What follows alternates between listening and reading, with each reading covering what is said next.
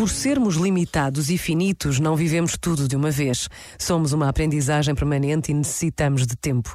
Perceber que somos tempo e mudança leva-nos a olhar o presente, o agora, sem o peso do irremediável, do para sempre terminado, porque o que hoje somos ou fazemos é apenas um momento de um processo maior e em movimento, a vida.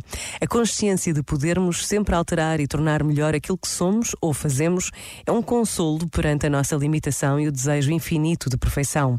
É reconhecer que somos sempre eternos principiantes e a Quaresma é o momento que a Igreja nos oferece para perceber este caráter temporal do humano, de que necessitamos de tempo para mudar e enraizar a vida no essencial.